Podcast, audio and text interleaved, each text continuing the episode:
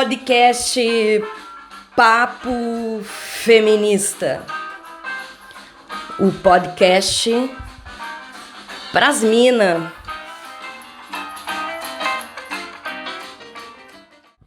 Olá, galera. Vamos começar mais um podcast Papo Feminista. E o tema do nosso podcast Papo Feminista é prostituição hoje.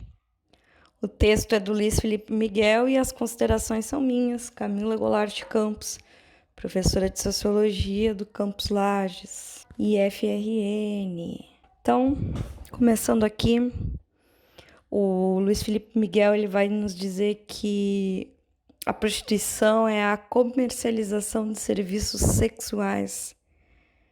É praticado em todo o mundo mas existem alguns lugares que são proibidos por lei e tolerados pela sociedade, como no caso do Brasil. Uh, não há relação inequívoca entre a maior ou menor severidade da repressão à prostituição e o caráter menos ou mais progressista de demandas de ordem política. Isso é importante que se deixe bem definido no início dessa discussão.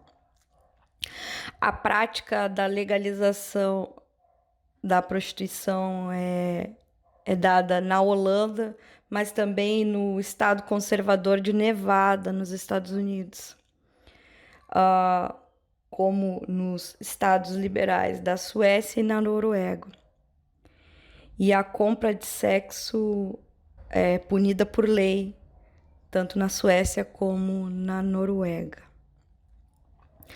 Uh, vozes do ativismo feminista se fazem ouvir, uh, com destaque em defesa de dois lados controversos sobre essa discussão.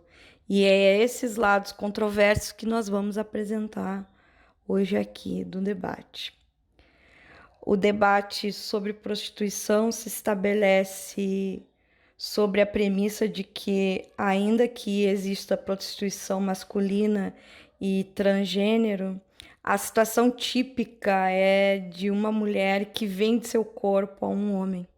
Né? Então, a situação clássica da, da prostituição se dá dessa forma, né? sobre a venda dos serviços sexuais de uma mulher. A, pro, a posição de prostituição é uma posição feminina, revestida socialmente dos significados e a ela associada, mesmo que eventualmente seja praticado por homens ou por transexuais, né, como já foi dito. O debate vai, inicia, vai se iniciar sobre como a prostituição pode contribuir para reforçar a dominação masculina e sobre os efeitos de diferentes políticas sobre a autonomia das mulheres. Né? Então, esses dois caminhos a gente consegue visualizar, vislumbrar para observar o fenômeno da prostituição. Eu queria só destacar de que vocês devam perceber aqui a complexidade dos temas, porque na, no episódio passado nós discutimos sobre pornografia, né? E sobre os dois lados da pornografia. E eu senti que, assim, o público que está acompanhando ficou meio desconfortável. Gente, a gente não pode se furtar a discutir sobre nada, por mais que pareça in, in, inconcebível ou descabido, qualquer tema é fundamental, porque existem várias uh, vertentes, vários lados da dominação masculina, como é trabalhado aqui no texto. E como a Rita Segato vai nos chamar de patriarcado, né? Então, é infinitos os, os, as manifestações da sociedade patriarcal. Então a gente não pode se furtar de discutir esses inúmeros temas, por mais que pareçam moralmente ferir a nossa, a nossa essência. Nós precisamos conhecer os sistemas e, a partir daí, tirar um juízo de valor. Lembrando que todas as discussões que estão sendo feitas nesse podcast são discussões teóricas, são discussões baseadas no livro Feminismo e Política, uma introdução, do Luiz Felipe Miguel e da Flávia Biroli. Então, não são discussões que não têm uma fundamentação teórica, tá? E por isso a importância desse projeto podcast Fapo Feminista, porque não é a gente que está tendo uh, a nossa opinião, dando a nossa opinião, falando sobre. São autores que fizeram pesquisa, ou seja, aqui a gente está divulgando o papel da ciência feminista, certo? Então vamos voltar aqui ao debate. Uh, a posição vai inibir sobre. O debate vai inibir, desculpa, sobre a prostituição uh, pode contribuir para reforçar a dominação masculina, sobre os efeitos de diferentes políticas sobre a autonomia do corpo das mulheres, como eu havia falado antes. De fato, uh, do ponto de vista liberal, né, da ideologia liberal, né, uh, é difícil justificar a proibição da prostituição. A repressão à prostituição sinaliza a tentativa de impor uma determinada moral sexual, como o ponto que a gente já tinha falado anteriormente sobre uh, pornografia. Eu tô lembrando aqui da pergunta que eu fiz: qual a sua opinião sobre pornografia? E uma aluna muito querida minha falou que era doentia. Outros ficaram com vergonha de falar. Mas esse tabu, ele justamente vai ajudar uh, quebrando, quebrando o tabu do, da discussão uh, e trabalhando todos os temas de forma séria que nós conseguimos avançar numa sociedade mais justa e uma sociedade sem a dominação masculina, que não afeta só a vida das mulheres, e sim dos homens também. Repressão à prostituição sinaliza a tentativa de imposição de uma determinada moral sexual.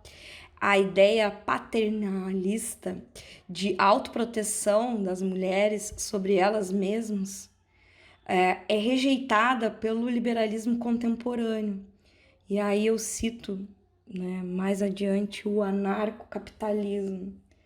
Eu sou completamente contrária a essa posição, acho uma falácia num mundo tão desigual como nós vivemos, com desigualdades que vão desde da pessoa que tem o cabelo crespo, a cor da pele, a questão econômica, que é a mais importante das desigualdades. E pode parecer algo tão demodé, tão século XIX, mas o capitalismo ele prossegue. A, tecnologia ela está aliada ao capitalismo e ela e faz com que o capitalismo se perpetue. É, infelizmente. Bom, mas mais do que os malefícios uh, do direito à prostituição, o debate feminista contemporâneo prefere focar nos limites da, entre aspas, ideia de livre escolha, né? E o movimento livre escolha, né? Ou movimento das putas, né? Que são que tem essas duas denominações, né? A ressignificação da palavra puta, enfim, tem todo um debate muito rico sobre esse tema. Mas vamos voltar aqui aos dilemas teóricos sobre essa discussão. As consequências sociais uh, mais amplas do comércio do sexo também são discutidas, né? Entre as autoras que advogam pela legalização da prostituição, como por exemplo uh, Gabriela Leite no Brasil, né, já falecida, uh, buscam equivaler né, qualquer outro tipo de trabalho remunerado. Os limites à escolha que levam uma mulher à prostituição não são diferentes daqueles que levam as operárias de uma fábrica ou empregadas domésticas, por exemplo.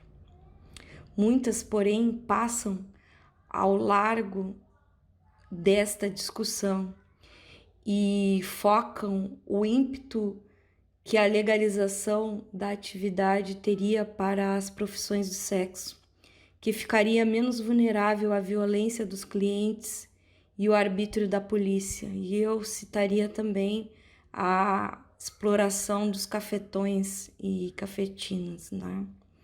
que fazem, fazem parte de um círculo do crime organizado.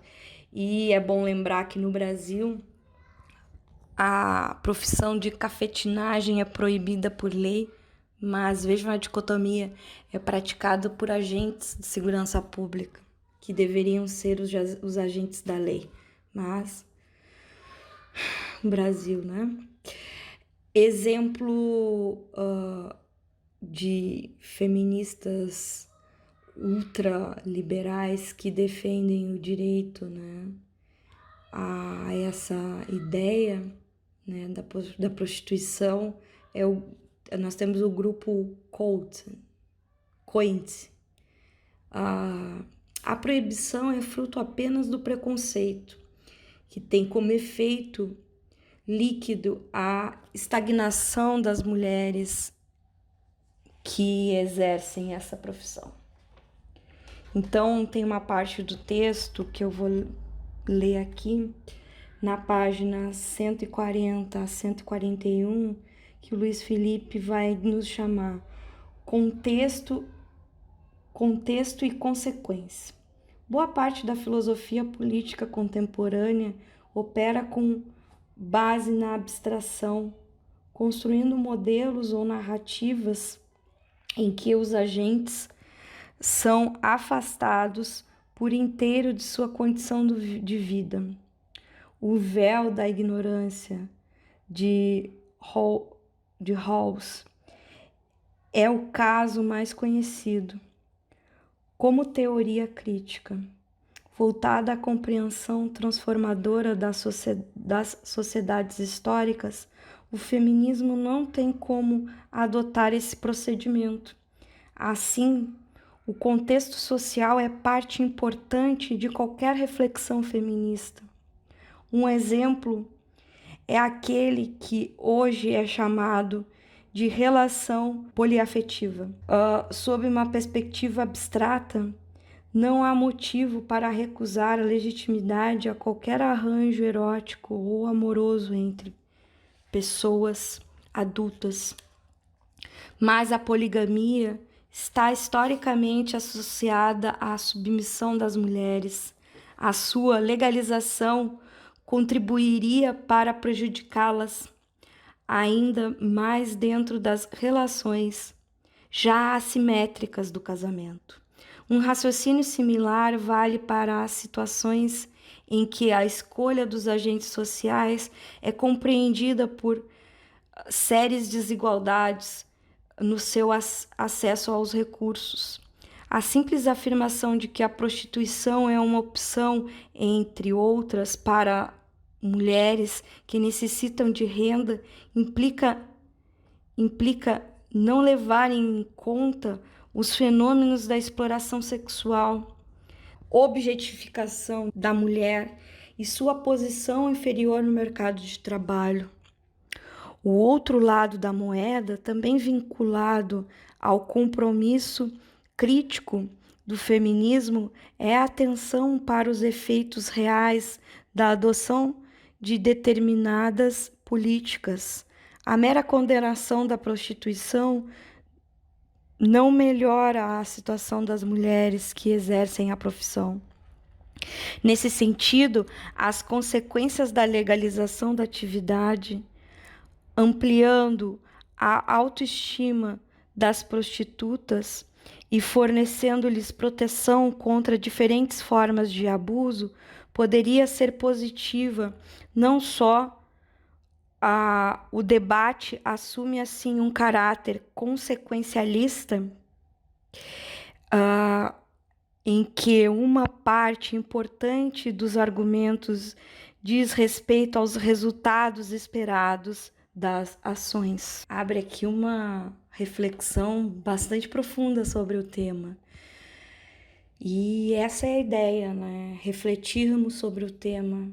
E a gente, quando reflete sobre o tema e quando a gente procura ou pesquisa, a gente só está vendo esse debate consequencialista sobre o tema.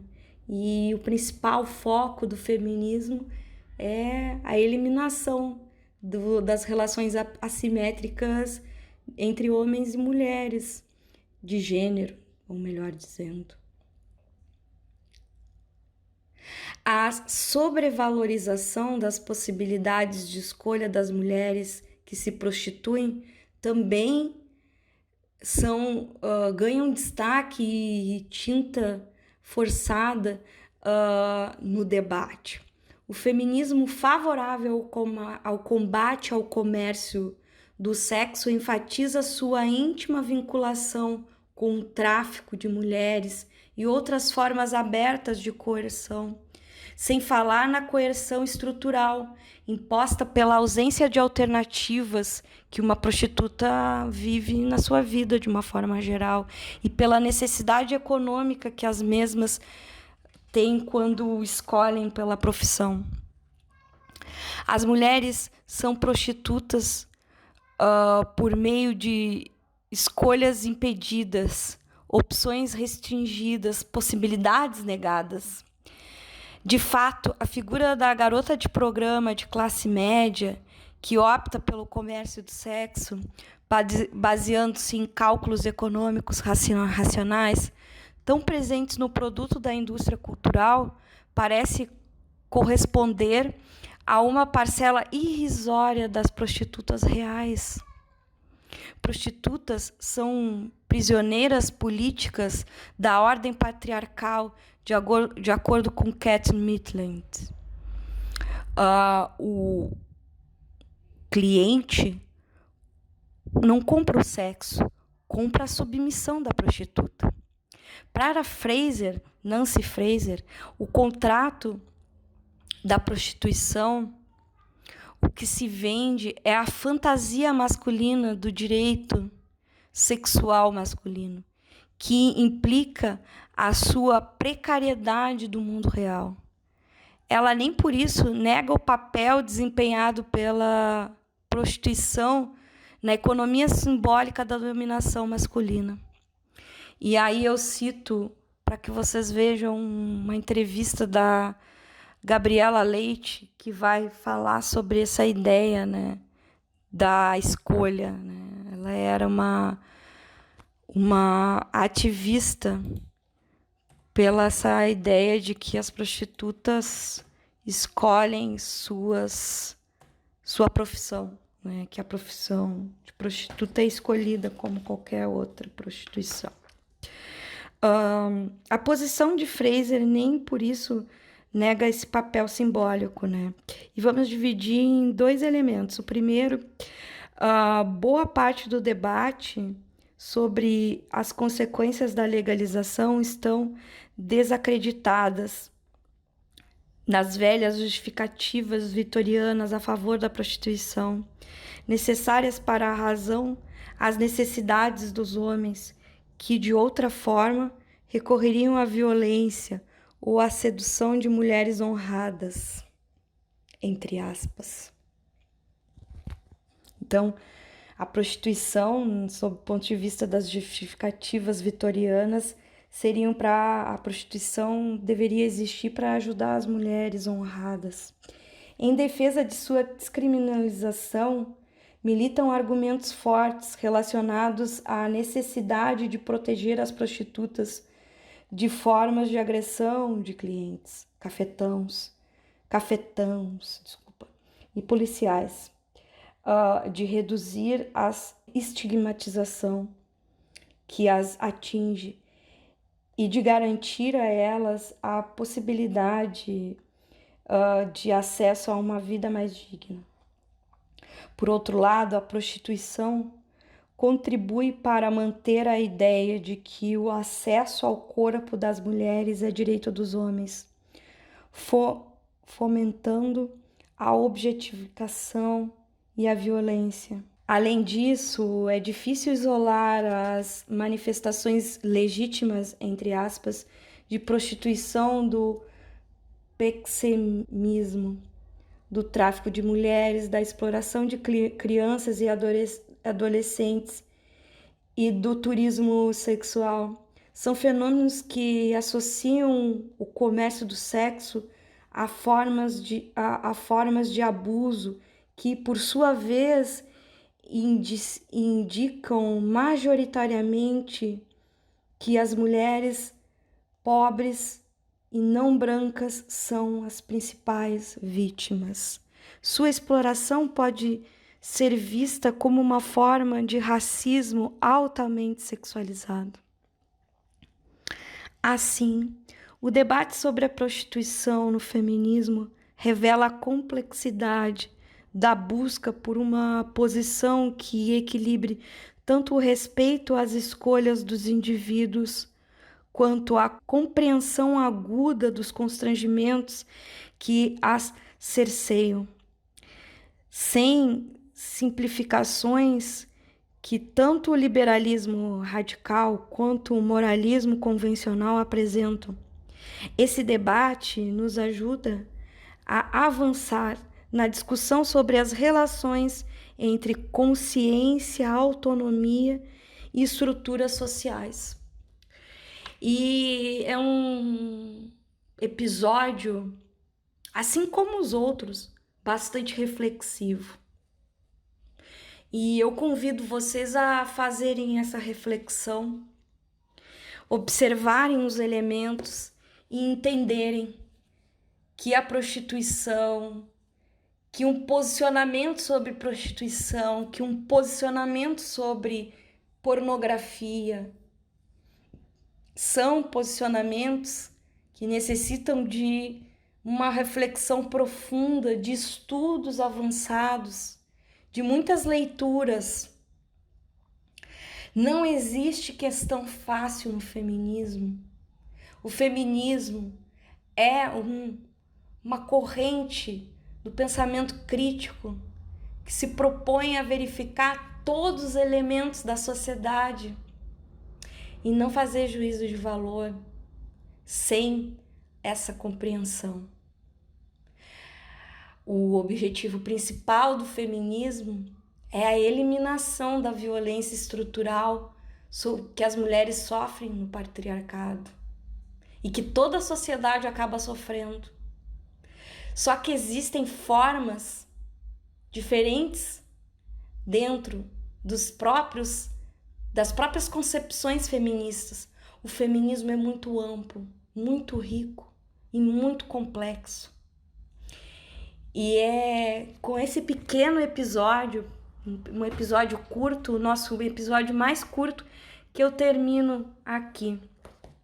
Nós vamos seguir na próxima no nosso próximo encontro com outros debates que configuram essa discussão, com outros elementos que fazem com que a gente pense. Pense sobre a situação das mulheres. Pense em como nós podemos contribuir para modificar essa sociedade. Podcast Papo Feminista fica por aqui hoje.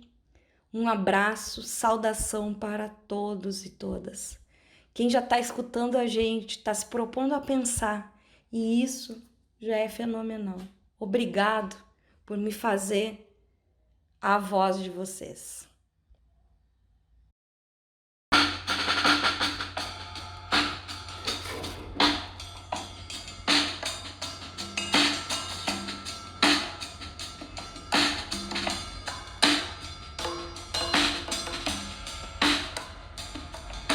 O papo